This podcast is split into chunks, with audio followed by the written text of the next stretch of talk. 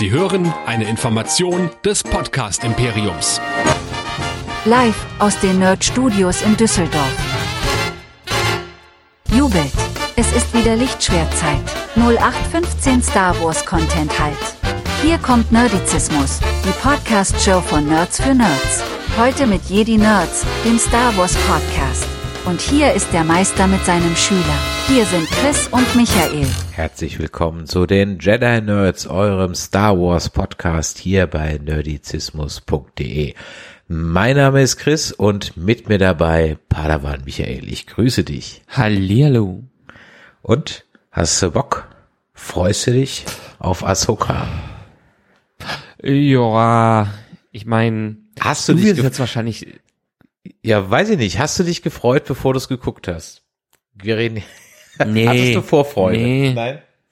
nee, aber ich bin jetzt auch nicht so in den Animationsserien von Star Wars drin, als wenn hätte ich Rebels geguckt und hätte ich Clone Wars durchgehalten, dann würde ich es wahrscheinlich anders sehen. Aber ich kenne sie jetzt wirklich nur aus Gastrollen in Mandalorian und Boba Fett. Hm. Also war dein, warst du nicht so gehypt, als du die Trailer davon gesehen hast? Hast du nicht gedacht, yeah, yes, Nee, ich- Ahsoka Snips live auf, im Fernsehen bei mir zu Hause. Nee, ich bin zwar Fan der Schauspielerin, aber ansonsten, ja, Rosa Rosario Dawson kann ich mir in vielen Sachen anschauen, aber es ist, ich meine, ich bin noch genug gehypt von Star Trek und habe immer noch das Musical im Kopf von der zweiten äh, Staffel Strange New Worlds, aber ja, ich hab's nebenbei mitbekommen und hab's mir auch direkt angeschaut, aber jetzt so gehypt wie bei den letzten Serien bin ich schon echt nicht mehr. Ihr merkt schon, wir sind mittendrin. Wir werden also sprechen über Star Wars Ahsoka oder Ahsoka, Ahsoka Tano oder Super Ahsoka. Wie auch immer, alle 14 Tage zwei Folgen, die wir dann besprechen werden, sofern wir es denn zeitlich durchhalten oder unsere Motivation es erlaubt. Für alle, die jetzt zum ersten Mal bei Nerdizismus sind, Michael, was können Sie denn sonst noch von uns hören? Ja, dafür geht ihr einfach wie immer auf nerdizismus.de, denn da findet ihr alles, was wir bisher geschrieben, eingesprochen oder aufgenommen haben und, und, und. Sei es Sachen von den Hero Nerds im MCU, die Star Trek Sachen, die gerade bei uns wieder ganz aktuell sind, äh, Chris mit den Dead Nerds Talking weiter und, und, und Cosplay Sachen haben wir auch dazwischen. Alles auf nerdizismus.de und das Wichtige ist, wir haben oben jetzt einen schönen grünen Button, da steht Schreib uns. Ihr könnt uns nämlich gerne schreiben an die info at nerdizismus.de an unsere WhatsApp, die 0152596477709 oder auf Discord, nerdizismus.de slash Discord. Denn wir freuen uns über euer Feedback, über alles, was wir hier so bequatschen und besprechen und ob ihr denn auch noch überhaupt uns folgt oder den Serien folgt. Ja, und äh, am liebsten freuen wir uns natürlich über Sternebewertungen. Ganz, ganz viele. Die könnt ihr hinterlassen bei iTunes, bei Spotify, bei Podcast Addict und ihr könnt natürlich inzwischen auch bei Spotify auf diese Folgen antworten und sie kommentieren. Ja, bevor wir da jetzt nochmal einsteigen, wir hatten ja letzte Woche, Michael, ein ganz interessantes Telefonat mit dem Nils. Grüße gehen raus nach Berlin. Da wurden wir kontaktiert vom Nils in einer Doppelfunktion, denn er ist sowohl Pressesprecher des Zentralrats der Juden in Deutschland als auch Kolumnist oder Gastautor für die jüdische Allgemeine. Und der Nils hat ganz besonders zugehört, als ihm nämlich aufgefallen ist, dass ich ja in einer Folge mal oder in mehreren Folgen über den Mandalorian mal so ein bisschen äh, erzählt habe, dass die Geschichte der Mandalorianer so ein bisschen an die Geschichte der zwölf Stämme Israels erinnert. Und äh, das fand er auch so. Und dann hatten wir wirklich ein nettes, ja, eine Stunde, anderthalb Telefonat, richtig abgenördet über alles Mögliche. Und am Ende kam ein sehr, sehr schöner Artikel in der jüdischen Allgemeine.de raus, nämlich unter dem Titel Koschere Welten. Mhm. Ja, ich fand also mal ganz anders aus unserer Komfortzone heraus, weil wir da vielleicht nicht ganz so nörden oder du vielleicht äh, eher nerdest in der Richtung als ich, mal ein, ein, ein Religionsthema, ein popkulturelles Religionsthema, was ich auch ganz spannend fand. Und ja, dementsprechend für alle, die sich da interessieren, die können sich mal den Artikel durchlesen. Ja, wir werden den in den Shownotes verlinken und Michael, wir sind jetzt ein Szene-Podcast. Ja? Also, mhm. lieber Nils, vielen Dank für dein Interesse, vielen Dank für die Möglichkeit, dass wir da mit dir sprechen konnten. Das hat uns sehr viel Spaß gemacht und äh, natürlich auch vielen Dank und viel Erfolg weiterhin. Ähm, ja, Feedback gibt's natürlich noch keins, logischerweise. Dafür kam auch die Mandalorian-Folge dann doch etwas kurz. Die ist ja erst ein paar Tage vorher erschienen, bevor ihr das hier gehört habt. Aber hm, ihr müsstet uns einfach auf mehr sozialen äh, Netzwerken folgen, dann hättet ihr es wahrscheinlich auch live im Stream von der FedCon schon gesehen. Ja, ihr wart ab der FedCon dabei und habt uns direkt dazugehört. Wir wollten das mal als kleines exklusives Bonus-Ding behalten. Anders formulieren wir das jetzt mal nicht. ja, wir werden also jetzt sprechen über Ahsoka Season 1, ausgelegt auf acht Folgen. Das Ganze wird uns also bis zum 3. Oktober noch beschäftigen. Äh, wie immer die Frage, Michael, was glaubst du, sagt denn bei Rotten Tomatoes der Score? Fangen wir mit dem Audience Score an. Fangen wir mit dem Audience Score an. Hm, also ich weiß, dass ein paar Sachen diskutiert worden sind im Netz, aber auch nicht unbedingt so positiv, was das angeht. Ich würde mal von einer 60 Prozent oder 6 oder 7 ausgehen. Ah, da hast du jetzt dann doch ein bisschen tief gestarkt. Wir sind aktuell bei 79 Prozent. Und äh, was okay. glaubst du, ist der Critic Score? Mm, dürfte bei irgendwie sieben, acht in der Richtung sein. Also auch nicht allzu hoch. Ähm, ich habe ein paar Bewertungen mit durchgelesen. Alles noch recht verhalten, was die ersten beiden Episoden anging. Hm. Der Critic Score liegt bei 98, äh, 89 Prozent. Doch so hoch? Ja. Wow. Ich bin auch gerade ein bisschen überrascht. Und weißt du, was mich gerade noch viel mehr überrascht? Dass wenn ich den Critic Store zu Mandalorian jetzt overall, ne, mit allen mhm. Staffeln, dann ist der ziemlich genau der gleiche. Da ist der Average Critic Score bei 90 Prozent, aber der Average Audience Score ist sogar einen Punkt schlechter. Der ist nur bei 78 Prozent.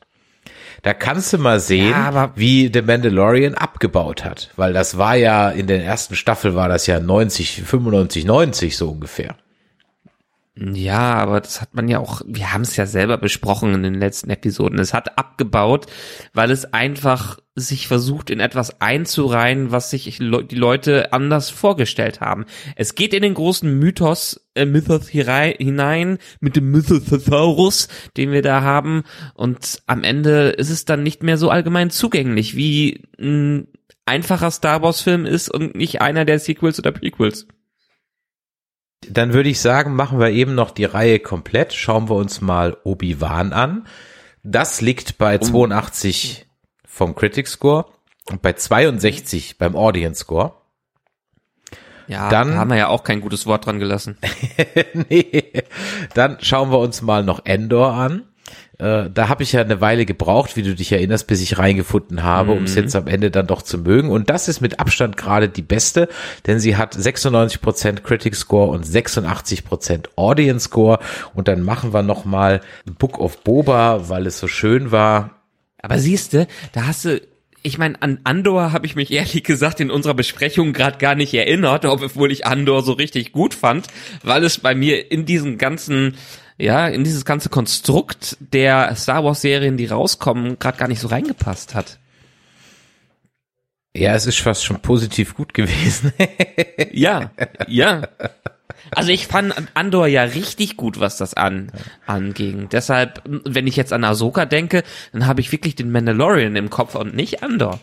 Mhm. Dann machen wir eben noch Book of Boba als Tiefpunkt mit 66 Critics und 54 Audience Score. Und äh, mhm. was auch übrigens, und das ist was, und dann schlagen wir jetzt den Bogen zu Ahsoka zurück, denn die Prequel-Serie Star Wars Rebels, die ist ja, da die ja für Disney XD oder wie das heißt, entwickelt wurde, ja wirklich so als Kinderserie promoted worden. Übrigens ist sie schon von 2014. Leck mich am Arsch. So lange ist das schon her. Krass. Rebels war Hätt- 2014? Ja, hätt's Premiere Date Wow. 11. August 2014. Hättest du mich gefragt, wann das war, hätte ich gesagt 2018, 2019? Krass, okay. Ich glaube, die hatten einfach nur wieder so viel Zeit zwischen, zwischen den Staffeln. Wann hat's aufgehört? Wann war das Finale? Das Finale war dann 2017. Echt? Krass. Also ich hätte gedacht, das wäre schon längst gelaufen, erst viel, viel später, weil wir haben ja selbst 2014 selbst erst angefangen, was das angeht. Ja, also ich bin gerade auch überrascht, aber ich vertraue jetzt einfach mal Rotten Tomatoes, wenn es da steht. Von äh, 2018 kam es dann bei uns raus. Vielleicht haben wir es deswegen noch ein bisschen kürzer in Erinnerung. Und jetzt haben wir also diese vier Staffeln Star Wars Rebels gehabt, die gegen Ende hin durchaus interessant waren. Das habe ich, glaube ich, in dem einen oder anderen Podcast auch schon mal erwähnt, dass das mit ein paar Abstrichen durchaus Spaß gemacht hat, das Ganze. Und jetzt haben wir also Star Wars Ahsoka. Die inoffizielle fünfte Staffel von Star Wars Rebels. Und ich glaube, das ist auch schon ein ganz, ganz, ganz großes Problem. Und ich habe für diese Besprechung heute ganz bewusst mir keine Notizen gemacht. Also ich hatte angefangen und habe dann nicht weitergemacht, weil ich weiß gar nicht, ob ich die zwei Folgen so im Detail heute besprechen will, ob ich euch so wieder jedes Easter Egg runterbeten, was irgendwo hinten links war, weil ich sag's dir ganz ehrlich, ich kann es nicht mehr sehen. Ich kann es nicht mehr sehen. Ich kann es einfach, und es ist jetzt wirklich, und bei Star Trek ist es ehrlich gesagt genauso. Du hast es in unseren Besprechungen von Star Trek Strange New Worlds als Wipe-Serien bezeichnet. Also Serien, die sozusagen die, die, die, die, die Stimmung ihrer Vorbilder aufnehmen. Und ganz ehrlich, Ahsoka, wie viele andere Star Wars Serien und Star Wars Produkte in letzter Zeit, bei Star Trek ist es ganz genauso, ähm, die, weißt du, wie die mir vorkommen? Ich hab's, äh, die kommen mir vor wie zwei abgehalfterte Schlagerstars, die einfach auf Baumarkteröffnungen und Möbelhauseröffnungen seit Jahren ihre alten, immer gleichen Hits trällern, in der Hoffnung, dass sie irgendwann mal ein Comeback haben. Aber alles, was passiert ist, dass man den Hit nimmt und er halt irgendwie von irgendeinem DJ gesampelt wird und das war's. Und dann kriegen sie halt ein bisschen Geld. So kommt mir der aktuelle Status von Star Wars und Star Trek vor. Ähm, Ich war nach fünf Minuten bei dieser Serie schon, ich will nicht sagen angepisst, das, nee, das war ich nicht. Ich war aber schon ultra gelangweilt und latent genervt. Allein schon vom Cold Open. Weil das ist einfach been there, done that, done to death. Oh, schau, äh, Sif, oh, guck, ein Hallway-Fight. Oh, guck, ein alter Code, der abgelaufen ist. Oh, guck, ein dummer Captain. Oh, guck, eine Frau in einer, ähm, einer Gefängniszelle. Ah, ah. Dann, dann, als sie dann die Karte rausgeholt haben. Oh, er hat uns eine Karte hinterlassen, wo wir hin müssen. Oh, sie ist the chosen one. Ah, es ist, ohne Witz, ne? Es ist, es ist, es ist wirklich grausam, wie diese Franchises sich nur noch um sich selber drehen, sich nur noch selber kopieren und nichts mehr Originelles kommt. Sogar die Kameraeinstellungen sind die gleichen, alles. Also da muss, und da muss man inzwischen sagen, war halt, und deswegen feiere ich halt auch Rogue One so ein bisschen und halt auch Endor im Nachhinein dann auch, die waren halt dann doch einfach mal anders. Und äh, hier ist es einfach so, wir werden ja gleich noch auf die ganzen Charakter und Schauspieler eingehen, das wollen wir euch natürlich nicht vorenthalten, wir wollen sie euch ja näher bringen, wer da was wie zu spielen hat, die tun einem auch teilweise wirklich leid. Aber ähm, also ganz ehrlich, ich war einfach nur gelangweilt. Also ich habe das halt konsumiert und sagte mir, ja, das sieht irgendwie ganz nice aus, aber alles schon 10.000 Mal gesehen. Im Star Wars Universum und woanders. Wir sind wieder da, was ich bei Star Trek bemängle. Wo ist die Originalität hin? Wo ist mal jemand, der sich mal was Neues ausdenkt? Also jein. Auch hier würde ich dir wie zuletzt bei Star Trek noch ein klein wenig widersprechen. Gut, ich bin auch mit gemischten Gefühlen aus diesen Episoden rausgekommen. Bei mir ist es ja am Anfang sowieso immer. Ich gebe dem Ganzen eine Chance und warte erstmal ab.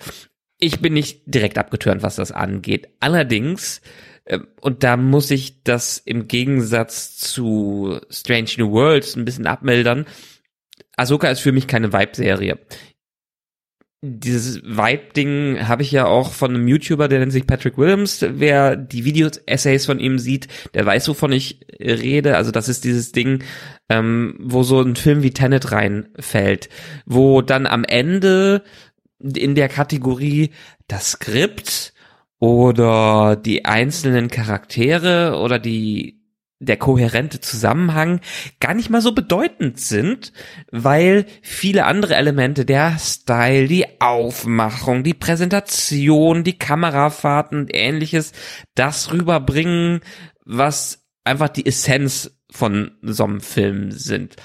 Strange New Worlds bedingt. Vielleicht revidiere ich meine Aussage ein bisschen, was das angeht. Ahsoka auf keinen Fall. Das würde ich da nicht in die Ecke reinpacken, weil es einfach auch kein, in dem Fall nicht ein wirklich ein Arthouse-Produkt ist.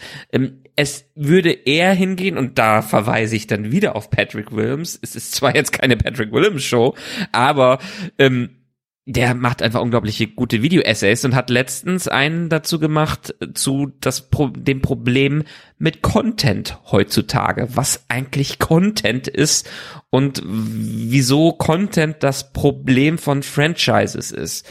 Und am Ende kommt er einfach, hat er ein Problem mit diesem Wort, das heutzutage alles mit Content bezeichnet wird. Ähm, es kommt, ursprünglich kommt Content so ein bisschen aus dem Kontext, das hat äh, damals Bill Gates hat ja diesen großen Satz Content is King geprägt und hat dann auch gesagt, später wird alles nur noch Content sein.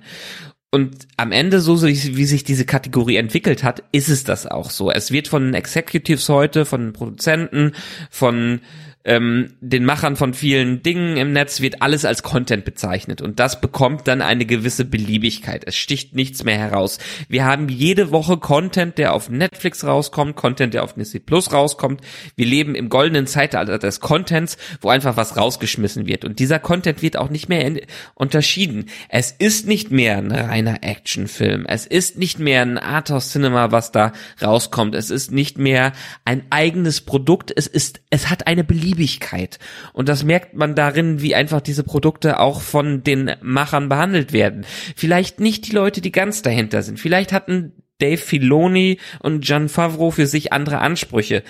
Aber was dann am Ende dabei rauskommt, ist so ein McDonalds-Menü, so ein Bland-Ding, was man immer mal wieder gerne konsumiert, aber dann auch nachdem man es geguckt hat oder konsumiert hat, dann auch wieder vergisst und sich dran erinnert, wie es ja eigentlich ist. So ein Big Mac, der schmeckt in Erinnerung viel, viel besser, immer als wenn man ihn wirklich isst. Und so ist es auch mit Content. Überall wird Content rausgeschmissen, ohne etwas das als einzelnes Ding hervorsticht und das man als eigene Entität bezeichnen kann. Das sind nur ein paar wenige Glanzstücke, die dazwischen sind. Hier vielleicht im Star Wars Kontext ein Andor, wie du es gerade sagst, weil es etwas anders macht und weil es nicht in dem großen Brei des Ganzen rauskommt. Und dafür unterscheidet sich heutzutage in der Art und Weise, wie es produziert wird und wie es rausgehauen wird, wo ja jetzt die ganzen Streaming-Kanäle auch wirklich drunter leiden, dass sie nur Netflix-mäßig Content rausschmeißen, der nur konsumiert wird und worüber den nicht nachgedacht wird, äh, worunter die auch leiden. Und deshalb würde ich vielleicht nicht Strange New Worlds. Strange New Worlds ist für mich was anderes als das, aber Ahsoka und beispielsweise Secret Invasion, was zuletzt äh, äh, gekommen ist, würde ich komplett wenn ich Content so bezeichnen würde, unter dieser Kategorie einordnen, unter dem großen, breiigen allerlei, was man weggucken kann, aber was auch keinen Eindruck hinterlässt. Eindruck hat zumindest Ahsoka ein bisschen in den Google-Nachfragen hinterlassen. Du weißt, ich schaue ja immer nach. Äh, mhm. Strange New Worlds läuft da völlig unter ferner Liefen. Also es ist einfach, es, das piekt nicht mal wirklich. Äh, Secret Invasion. Paramount Plus in ja. Deutschland. Paramount Plus. Kein ich hab, Schwein aber, hat Paramount aber auch, Plus. Aber auch, auch weltweit, ne? Auch weltweit piekt das ja. nicht wirklich. Okay. Ähm, äh, so The Witcher, die ersten zwei Folgen sind jetzt hier mit Ahsoka so auf einem Niveau. Ähm, aber was halt so ein Dauerbrenner ist, ist halt einfach äh, Game of Thrones. Und wenn man sich die deutschen Werte anguckt, dann hat halt overall gesehen Game of Thrones und GZSZ jeden Tag einfach irgendwie das Zehnfache an Nachfrage im Vergleich zu, zu Strange New Worlds ähm, oder, äh, ähm, oder halt Ahsoka, das halt auch nur mal ganz kurz pieks. Also äh, es ist einfach, wie du sagst, es ist halt Content um des Contents willen. Und ich weiß auch ehrlich langsam nicht mehr, das habe ich ja schon bei Star Trek gesagt, und ich sag's halt jetzt inzwischen auch für Star Wars, ähm, das lockt doch auch keine neuen Menschen hinterm Ofen hervor. Und ich fühle mich auch bei dieser Serie ein bisschen, hm, also dieses, es tut mir ehrlich gesagt sogar leid für alle, die halt nicht in dem ganzen Star Wars Game so drin ist, weil Disney hat sich ja nicht mal die Mühe gemacht. Die haben sich ja nicht mal die Mühe gemacht, ein Previously On zu machen, um den Leuten zu erklären, wer sind überhaupt die ganzen Personen, die da jetzt über den Bildschirm hüpfen.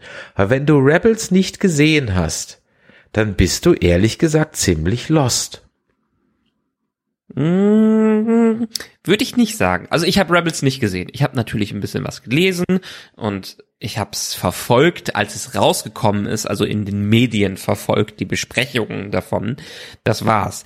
Dementsprechend war ist das für mich jetzt auch eine Serie, wo ich mit den vielen Charakteren, außer dass ich vielleicht eine Wikipedia-Überschrift von ihnen kenne, äh, nichts mit anfangen kann. Ahsoka wirklich nur aus dem Mandalorian-Kontext.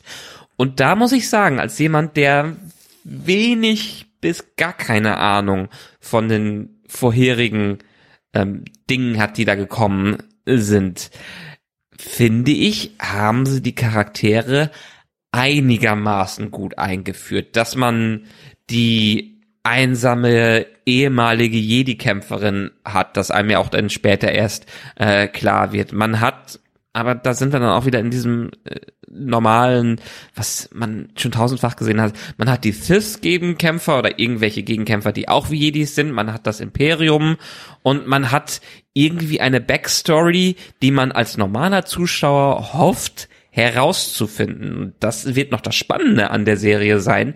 Wie viel wird uns da noch erklärt? Weil ich finde schon in den ersten beiden Episoden wurden uns ein paar Brotkrumen vor die Füße geworfen, dass man im Ansatz verstehen kann, wer diese Charaktere sind. Aber es sticht einfach außer vielleicht dem bärtigen Bösewicht aktuell noch niemand heraus, weil die Sabine, die ja gut, sie ist eine Rebellin, habe ich jetzt verstanden in der Richtung. Die tut nicht, was man ihr sagt. Die äh, Ahsoka hat bisher auch noch nicht wirklich viel hinterlassen. Also sie haben noch nicht viel Eindruck hinterlassen, aber man kann erahnen, wer sie sind und es wäre okay, wenn man das ohne Vorahnung schaut, weil doch ein paar Stückchen dazwischen sind, die einen das in gewisser Weise einordnen lassen. Wenn das auf diesem Level bleibt, dann wird's ein Problem. Weil ich brauche dann irgendwann auch noch mehr Erklärung, was das angeht. Und wenn dann noch weiter vorausgesetzt wird, äh, zu wissen, wer da wer ist, dann wird es zu einem großen Problem. Das sehe ich gerade noch nicht. Deshalb ist für mich das Potenzial noch da, dass etwas erklärt wird. Und ähm, wenn man jetzt beispielsweise in den Anfang des Ganzen reinspringt, also ich habe mir in der Tat ein paar kleine Notizen gemacht, auch wenn es größtenteils zur ersten Episode ist. Ähm, habe ich eher damit das Problem, dass sich der Anfang fast gar nicht wie eine TV-Serie anfühlt, sondern eher wie ein Let's Play, das man sich anschaut.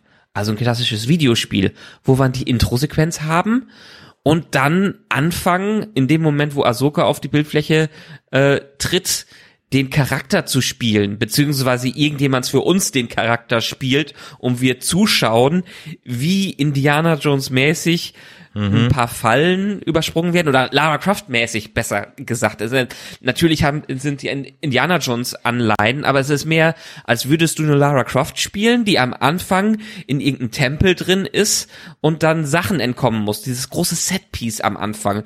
Äh, und dann die ersten, auf die ersten Gegner trifft, was sozusagen dein Tutorial ist, um ein bisschen zu kämpfen. Und so hat sich teilweise von Visuals auch, auch angefühlt. Also für mich war es eher wie so ein Videospielanfang, anstatt wie so ein TV-Anfang. Um dann eine gold angemalte Boccia-Kugel zu finden. Ah. Ja. Es war halt einfach nur eine Boccia-Kugel. Come on, gebt euch doch wenigstens bei den Props ein bisschen Mühe. Aber gut, für alle, die noch nicht wissen, was in Rebels passiert ist, will ich es mal ganz kurz zusammenfassen, worum es ging. Ähm, ich finde ja, die Serie lohnt sich hinten raus durchaus. Ähm, sie spielt äh, fünf Jahre vor den Ereignissen von Rogue One, beziehungsweise fängt fünf Jahre vorher an und hat dann einen Zyklus von fünf Jahren. Ähm, die spielt damit auch zeitgleich zu Endor, also absolut zeitgleich zu Endor und beides endet dann sozusagen die Staffel vier von Rebels und auch äh, Endor enden dann ja kurz vor Rogue One. Dann kommt die New Hope, dann kommen die alten Originalfilme und dann haben wir ungefähr neun Jahre nach der Schlacht von Yavin, also nach der Zerstörung des ersten Todessterns, haben wir dann die Ahsoka-Serie, die ziemlich genau zeitgleich mit ähm, Book of Boba Fett und Mandalorian dann ebenso stattfindet, damit ihr es mal so eingeordnet habt. Worum ging es in Rebels? In Rebels geht's um einen jungen, ja, äh, zunehmenden Padawan beziehungsweise Jedi, das weiß er aber am Anfang noch nicht, nämlich Ezra Bridger. Der wird gesprochen von Taylor Gray. Und dieser Ezra Butcher, der muss von seinem Heimatplaneten äh, fliehen, wird dann aufgenommen unter die Fittiche von Kanan Jarrus, einem untergetauchten Jedi-Meister. Und die beiden treffen dann auf eine Rebellencrew rund um Hera Sedula. Die kennen wir jetzt ja auch aus der Live-Action-Serie. Und an Bord des Schiffs von Hera, ähm, der Ghost, so heißt das Schiff, sind noch ein paar andere. Da haben wir nämlich Sabine Wren, eine mandalorianische Kriegerin. Wir haben den Garazep, den Zeb Aurelius. Den haben wir auch schon in Mandalorian gesehen, nämlich bei dieser Rebel Base, bei der Rebel Crew, wo dieser Captain äh, an Captain irgendwas, Captain Tanaka, Captain Tanaka heißt der nicht. Du weißt, wie ich meine, ja, den, den älteren Ja, ja. Piloten. Da war der nämlich auch in der Bar. Und zum Ganzen gehört dann noch ein Droide, ähm, der nennt sich Chopper, den haben wir in der, ähm, jetzt hier in der Serie auch schon gesehen, der steckte dann an der Seite drin, der Astromech, der Ghost. Und äh, die ganzen, die ganze Geschichte ist eigentlich, hm, es ist so eine Coming-of-Age-Geschichte rund um Ezra, der halt immer mehr zum Jedi ausgebildet wird von Kanan Jarrus. Es ist aber genauso auch eine Geschichte rund um Ahsoka. Es kommt, ähm, Darth Maul kommt äh, darin vor, Obi-Wan kommt darin vor. Ähm, es gibt einen ganz großen Teil rund um Darth Vader, ähm, der nochmal, also Anakin, der dann nochmal was, ähm, äh, der dann nochmal auf Ahsoka trifft, seine ehemalige Schülerin. Also Ahsoka ist ja die, das Verhältnis von Anakin und Ahsoka wird ja in den Clone Wars ganz explizit ähm, äh, erzählt und aufgemacht und so weiter. Saw Gerrera kommt drin vor und Mon Mothma. Also es ist wirklich ein, ein Who is Who der Star Wars Charakter und es gibt sogar ein Crossover im Prinzip zu Clone Wars respektive Mandalorian, denn auch hier kommt Bo-Katan Kryze drin vor und eigentlich ist nämlich Sabine Wren die Trägerin des Darksabers. Und äh, Okay. den, ich weiß gar nicht, den bekommt sie, glaube ich, und sie gibt den Darksaber Bokatan Kreese kampflos. So. Das heißt, es fehlen also ein paar Dinge. Zum einen fehlen ähm, zwischen den Jahren, die jetzt da passiert sind, wiss, wissen wir nicht, warum Bokatan im Mandalorian den Darksaber an Moff Gideon verloren hat. Das wissen wir nicht. Mhm. Wir wissen auch nicht, warum Sabine Wren auf einmal Machtkräfte hat. Das wurde in Rebels nicht mal angedeutet. Also nicht mal angedeutet. Ähm, Im Gegenteil, es gibt sogar eine Szene, in der sie massive Probleme hat, diesen ähm, Darksaber zu schwingen und der Kanan, also der, der alte Jedi-Meister, hat äh, verzweifelt an ihr, weil sie halt so überhaupt kein Machttalent hat, äh, um, um so ein Lichtschwert zu Was schwingen. ja auch in der Serie angedeutet wird. Die Serie bringt aber noch zwei andere Sachen mit rein. Sie bringt nämlich beziehungsweise sie verstärkt zwei andere Sachen. Eine Sache gab es auch schon in den Clone Wars, nämlich da gab es diese Hexen von Datomir, dem Heimatplaneten von Darth Maul. Und diese Hexen, zu denen auch unsere hier Margot Elsbeth da gehört, oder wie sie heißt, die benutzen, und jetzt muss man im Englischen aufpassen, die benutzen Magic mit CK und nicht Magic mit C. Und äh, warum der Filoni jetzt da noch so eine zweite magische Macht eingeführt hat. Keine Ahnung. Das wird da vielleicht irgendjemand mal in irgendeinem Video erklärt haben oder auf irgendeiner Con. Ich weiß es nicht, aber auf jeden Fall ist es nicht so die klassische Macht, sondern es ist so, so was anderes irgendwie halt Magic. Und ähm, das führt er zum einen, indem er diese Hexen, die äh, Schwestern der Nacht, glaube ich, heißen die, eher Night weiter auf, Sisters. Night Sisters, genau, dann eben weiter ausbaut. Und er führt etwas ein und das hat das Star Wars Universum nachhaltig verändert und dann ist die Frage, ob zum Guten oder zum Schlechten, man wird es noch sehen. Denn er hat nämlich gegen Ende der vierten Staffel etwas eingeführt, das sich Welt zwischen den Welten nennt. Realm beneath, äh, Beyond the Realms oder so irgendwas.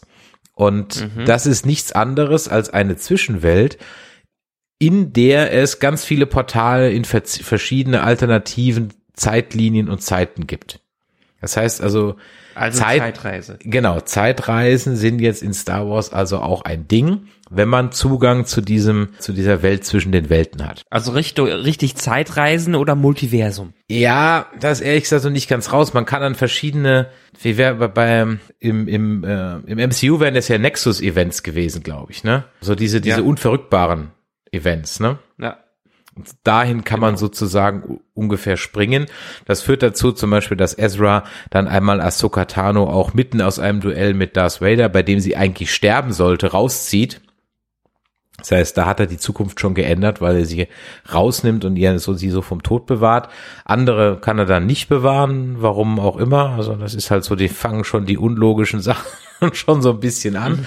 Und ähm, das ist also eine Geschichte, die jetzt hier drin ist. Da wird, da werden diese ähm, Wahlwesen, diese im Weltraum lebenden Wahl, ich habe gerade vergessen, wie sie heißen, ähm, die werden, die haben wir schon im Mandalorian mal kurz im Hyperraum gesehen, die werden da auf jeden Fall noch eine ganz große Rolle spielen, denn und das ist die zweite große Geschichte, die bei Rebels drin ist. Rebels hat einen großen Hauptbösewicht, der nicht oder zumindest nur teilweise eigentlich nicht Darth Vader war, sondern eigentlich ist die ganze Zeit in den Staffeln drei und vier der Hauptbösewicht, nämlich Großadmiral Thrawn. Legendäre Figur aus den Legends, die aber hier wiederbelebt wurde und auch hier schon gesprochen wird von Lars Mikkelsen. Okay. Also haben wir jetzt bald auch ein Crossover zwischen Star Trek und Star Wars. Mit den Wahlen. Ja, genau, sozusagen. Und Ja. dieser Ähm, Thrawn ist, der ist ja halt Großadmiral, ist sozusagen der, der, ja, ich sag mal, der auch auch nach A New Hope in den äh, Romanen von Timothy Zahn bei Erben des Imperiums und so weiter, der Hauptbösewicht. Man hat das ja dann in die Legends verbannt, aber die Charakter, den Charakter des Thrawn, den hat man sich halt nicht nehmen lassen. Ahsoka sucht ja Thrawn schon in Mandalorian, da wird er dann erwähnt, da fand ich das schon sehr aufregend, muss ich ganz ehrlich sagen. Und hier ist es jetzt dann eben so, dass wir Thrawn dann in Staffel drei und vier sehen. Und am Ende der vierten Staffel wird durch einen Angriff auf das Schlachtschiff und auf das Flaggschiff von Thrawn ähm, wird Ezra und Thrawn von den Purgles, so heißen diese Weltraumwale, die in Hyperraum springen können, werden die in den Hyperraum gezogen und sind weg. Wo auch immer hin. Und das gilt es jetzt Okay. sozusagen rausgefunden, ich, rauszufinden. Ich hoffe, ich habe jetzt versucht, das zusammenzufassen. Das war natürlich jetzt extrem konfus. es gibt noch tausend andere Sachen. Also nehmt einfach mit. Den Thrawn kennen wir aus Rebels. Alle Charakter kennen wir aus Rebels. Aber wir wissen halt eben nichts über die Machtbegabung von Sabine Wren. Das ist komplett neu. Wir wissen nicht, wie der Darksaber an Moff Gideon gekommen ist. Und wir wissen nicht, wo Ezra Butcher und der Thrawn zurzeit sind. Das sind jetzt so die großen Mysterien in diesem, ja, Mandoverse. Ich meine, beim Thrawn kann ich anknüpfen, weil das sind die. Ich habe nie Star Wars Bücher gelesen, ich habe auch nie Star Trek Bücher gelesen, aber ähm, nachdem unser guter Professor schon am Anfang unseres Pod Podcasts immer wieder auf die Thrawn Trilogie verwiesen hat, habe ich es irgendwann in den letzten Jahren mir mal durchgehört über Audible. Und ich muss sagen, ganz großartige Bücher, ganz, ganz, ganz toll, die da geschrieben worden sind. Und selbst wenn es jetzt auch in den Bereich der Legends verbannt wurde, ähm, lohnt es sich, die Dinger durchzuhören oder durchzulesen, weil das gefühlt ein viel besseres Sequel ist, als wir alle jeweils irgendwelche Sequels bekommen haben und Thrawn als Gegenspieler auch einfach eine wahnsinnig gut geschriebene Figur ist, weil er im Gegensatz zu vielen anderen ähm, Bösewichten in dieser in dem Star Wars Universum ein krasser Taktiker ist. Also der ist irgendwie ist das auch Teil seiner Spezies, hatte ich habe ich das glaube ich in Erinnerung, dass er so dass er gar nicht mal der klassische böse klassische Bösewicht ist, der den Weltraum beherrschen will oder den Quadranten beherrschen will, so ungefähr in der Richtung, wenn wir jetzt wieder bei äh, Star Trek Sachen sind, der die Galaxie beherrschen will. Nee, der ist einfach, der hat Spaß daran, als taktischer Gegenspieler einfach alle auszumanövrieren und besser Schach zu spielen als jeder andere. Also dementsprechend auch ein ganz großes Asset des Imperiums äh, ist, der verantwortlich dafür ist, dass viele große Schlachten einfach gewonnen werden, beziehungsweise in den Legends wurde er irgendwie eine ganze ganze Zeit lang auch im Hintergrund gehalten, äh, gehalten was das äh, angeht. Und der im Prinzip für viele Erfolge des Imperiums in den Kriegen komplett verantwortlich ist. Und der ist in, in den Romanen ist der nicht nur großer Taktiker, sondern auch ein gewisser Charme. Also der hat einen Charme. Der ist ein interessanter Charakter, dem man auch folgen will und nicht der Böse um des Bösens willen, wie so ein Imperator. Also man hat Spaß, äh, äh, Thrawn zu folgen und das ist, ist es so ein bisschen, was ich mir hier auch verspreche. Ich habe deshalb da, damals Rebels nebenbei verfolgt, auch wenn ich es nie gesehen habe, weil die dadurch Thrawn in den Canon mit reingebracht äh, haben und das unglaublich Spaß äh, gemacht hat, dass so ein Charakter jetzt mit reingekommen ist und weil ich Rebels nicht geguckt habe, bin ich umso mehr gespannt, wie sie ihn in der Realserie mit rüberbringen, weil sie haben ja Timothy Van auch als, ähm, als Berater dafür mit reingenommen. Ja, über Thrawn sollte man vielleicht reden, wenn wir ihn dann auch sehen. Äh, wie gesagt, ja, nur ja. so so viel. Er wird auch von Lars Mikkelsen gespielt. Ist das der ältere oder jüngere Bruder von Mats Mikkelsen? Weiß ich gar nicht. Ich, der, der hat so, der hat so ein bisschen so ein Hannibal Lecter Charme. Ja, genau. Gut. Bleiben wir mal bei den Charakteren, die wir hier in den ersten zwei Folgen sehen. Also fangen wir mal an mit ähm, Ahsoka Tano, gespielt von Rosario Dawson. Rosario Dawson habt ihr auf jeden Fall als Ahsoka schon mal gesehen in Mandalorian und genauso wie in The Book of Boba Fett. Ihr kennt sie vielleicht als ähm, Schwester Temple oder auch Night Nurse aus ähm, Jessica Jones, Daredevil und Luke Cage und Iron Fist und den Defenders da habt ihr sie auf jeden Fall schon mal gesehen, wenn ihr diesen Serien folgt. Ihr könntet sie da auch. Da war sie so das verbindende Glied richtig. zwischen den äh, Marvel-Serien auf Netflix. Ganz genau. Ihr könntet sie im Kino gesehen haben in Zombieland 2, ihr könntet sie gesehen haben in Sin City 2, in ähm, Percy Jackson äh, und so weiter, in Sin City 1 war sie auch dabei, in Clerks. Also die hat eine sehr, sehr, sehr umfangreiche Vita und ähm, ist für mich auch, was die Optik angeht, Arsch auf Eimer zu dem Charakter der Ahsoka Allerdings muss man sagen, dass zumindest bisher sie die Ahsoka überhaupt nicht so interpretiert, wie wir sie jetzt zuletzt gesehen haben, wenn du halt den Animationsdingen folgst. Ähm, okay. Äh, der Spitzname von Ahsoka, den Anakin, die gibt es halt Snips, weil sie halt vorlaut ist und äh, sehr frech ist und sich nie an, an irgendwelche Absprachen hält, also praktisch so wie Anakin halt selber als Schüler war. Und, äh, oder wie jetzt Sabine dargestellt wird in der Serie. Oder jetzt so ein bisschen Sabine dargestellt wird, genau. Und im Moment ist Ahsoka halt einfach auch nur ein Obi-Wan 2.0. Äh, okay, wir werden sehen, was daraus noch kommt. Sie hat jetzt vom dem Charakter her ist sie für meinen Geschmack sehr, sehr, sehr ernst angelegt.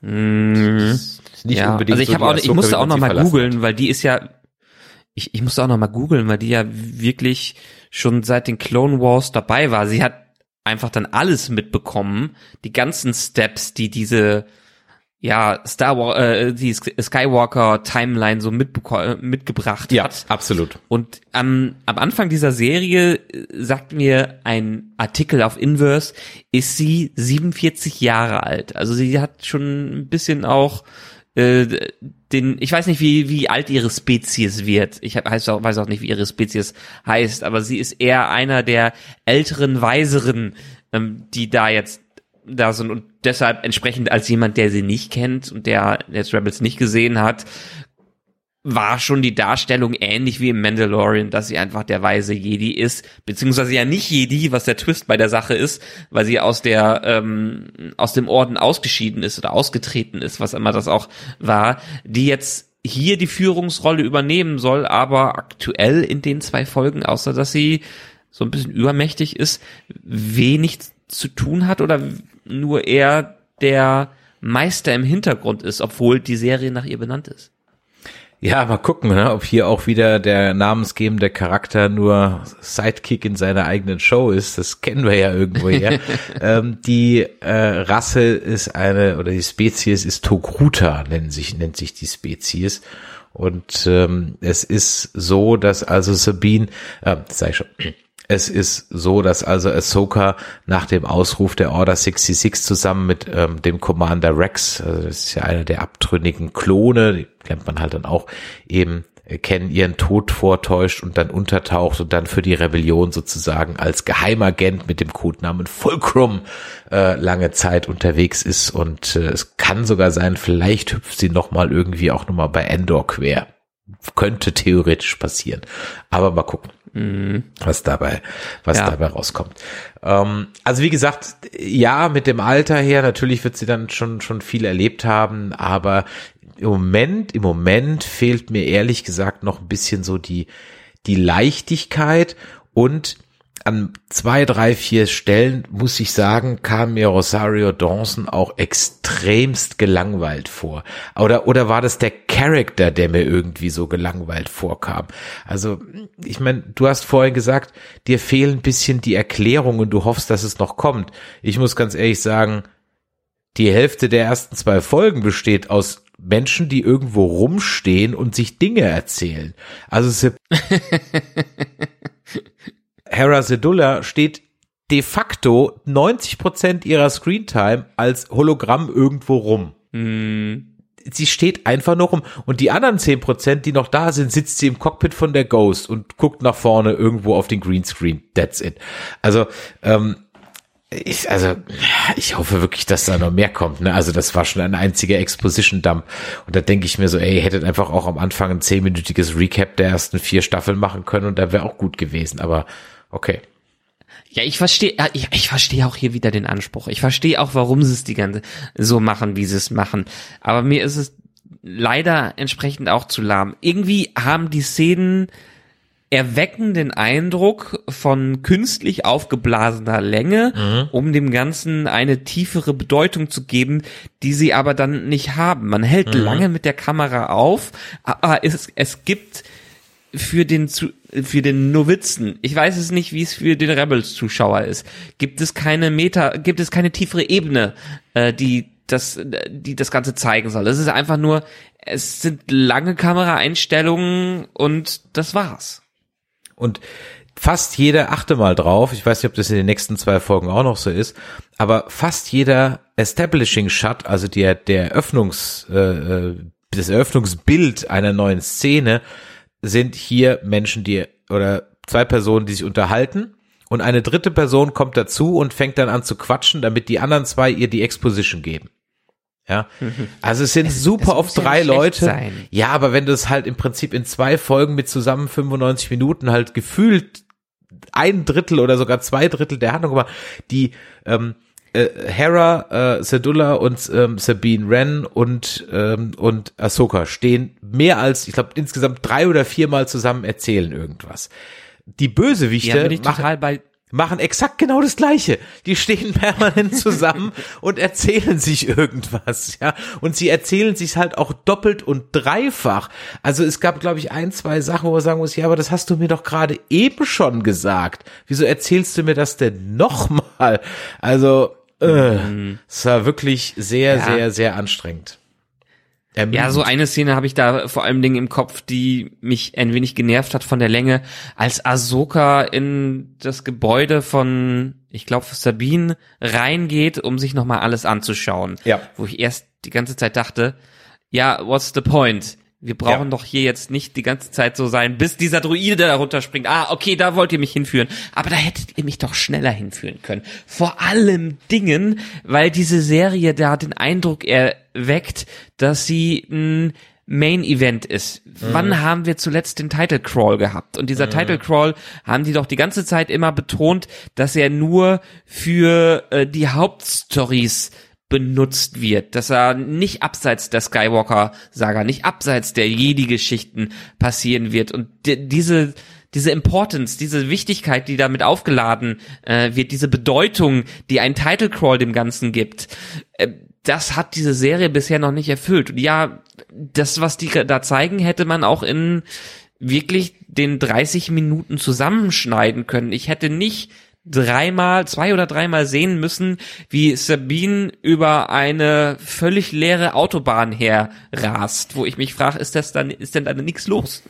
A, das, so leere Autobahnen hätte ich auch gerne und B, habe ich halt gedacht, ja, okay, aber das habe ich halt schon bei Kirk und seiner und seinem Cobra oder wo er da ist gesehen. Es hat nur noch, haben nur noch die Beastie Boys gefailt. Ja, es war halt Ja, aber auch, dass exakt diese- die gleiche Szene. Und die, die, also ich frage mich auch, was diese Autobahn bringen soll, weil in dem Moment, wo sie endet, hat sich das Fahrverhalten von dem äh, Speeder da nicht geändert. Ja, absolut. Die geht halt auch nur, ja, das war auch so ein, so ein Bild, wo ich mir so dachte, so, ah, okay. Ähm, bleiben wir eben kurz bei ähm, Sabine Wren. Die wird gespielt von Natascha Liu Bordedizu, äh, eine chinesisch-australische Schauspielerin und Model. Die kannte ich jetzt noch gar nicht. Sie ist geboren äh, 94, also noch nicht so alt. Und um ehrlich zu sein, ist ihr Track Record auch recht überschaubar. Sie hat äh, in ein paar Filmen mitgespielt. Äh, Hotel Mumbai, äh, Ganz Akimbo, Most Dangerous Game. Sagt mir ehrlich gesagt alles nicht. Das bekannteste, was Oh, der ganze noch steht, Akimbo ist halt- gut, wenn man mal Ah ja, den okay. Harry Potter Darsteller Daniel Radcliffe in einer anderen äh, Ach, das ist der. Ah, ja, ja, ja, Ja. ja, ja, ja, ja. Okay, alles klar. Ähm, da jetzt, ey, okay, verstanden. Und dann, also ich habe ihn nicht gesehen, aber ich habe, ich weiß, welchen Film du meinst. Und den Greatest Showman Gro war großartiger Film, der macht so viel Spaß. Dieser Wirklich? Film macht richtig viel Spaß. Ich habe gerade mal Ja, der macht richtig- bei, Rot bei Rotten Tomatoes hat er 52% Critics und 40% Zuschauer Critics Score. Der, der geht so in die Crank-Ecke rein. Okay. Zusammenfassung einer als Rockoper verkleidete Gewaltorgie, deren verschlungene Metaebenen vielleicht ironisch gemeint, aber doch ziemlich aufgesetzt sind. Genau. Vorbilder sind Crank oder Shoot 'em Up. Ja, okay. Man- Kann man sich reinziehen. Also ich fand ihn sehr spaßig, als ich ihn damals gesehen habe. Kurzweilig. Gut, also ähm, Sabine Wren, ähm, die, wie gesagt, hier zum ersten Mal jetzt auf einmal was mit der Macht zu tun hat. Das haben wir vorher, wie ich vorhin schon erwähnte, nicht gewusst. Äh, sie muss aber anscheinend ziemlich gut sein, denn äh, der arme Qui-Gon, der muss sich ja im Grabe rumdrehen, dass irgendwie jeder ähm, äh, schwerste Lichtschwertwunden überleben kann, außer ihm. Er nicht. Ja, er ist instantmäßig Ja. tot, äh, aber Darth Maul wird in der Mitte zerhackt, der kann es überleben. Sabine Wren wird äh, durchstochen, wird erst später im Krankenhaus behandelt. Ach, ist doch nur eine Fleischwunde. ja, also das, ah, weißt du, früher wurden die Sachen wenigstens noch sauber abgetrennt. Ja, da gab's so in jedem Star Wars Film gab's irgendein ein Körperteil, was abgetrennt wurde. Konnte ich irgendwie im, im am Ende des Tages einen Ticken mehr kaufen als diese permanente Durchtrennerei oder Durchbohrerei. Vor allem, weil es halt auch einfach immer nur das Gleiche ist. In dieser zweimal, in jeder Folge wird einer mit dem Lichtschwert durchstoßen. Der Kapitän ist halt sofort tot, okay. Der hat es nicht überlebt. Sabine Wren überlebt's dann noch, okay. Warum auch immer. Äh, So ein bisschen irgendjemand- wie beim Kopfschuss. Wenn Ja. man falsch trifft, dann kann man überleben, ne? Ja, wahrscheinlich. Wobei irgendjemand ähm, auf Wikipedia, nee, auf, auf Twitter mal geschrieben hat, eigentlich, wenn das wirklich eine Plasmaklinge ist, dann müsste eigentlich innerlich alles mehr oder weniger instantmäßig verbrennen, also von kauterisieren, was da ja gerne mal so angeführt wird, dass man das deswegen überleben werde, wäre bei diesen, bei diesen Temperaturen eigentlich schon lange nicht mehr gegeben. Aber egal, da wollen wir jetzt nicht so kleinlich sein. Aber du verstehst, worauf ich hinaus will. Das haben wir halt alle schon Ja, ja. x-tausend Mal gesehen. Das ist halt einfach auch nichts mehr Neues. Da wird sich, weißt du, es hat noch nie irgendjemand mal einen Oberschenkel abgehackt gekriegt. Also nur mal, um wenigstens mal ein anderes Körperteil zu nehmen. Ja, es sind immer Arme oder Mhm. sie werden durchbohrt. Und ähm, ja, es ist äh, okay.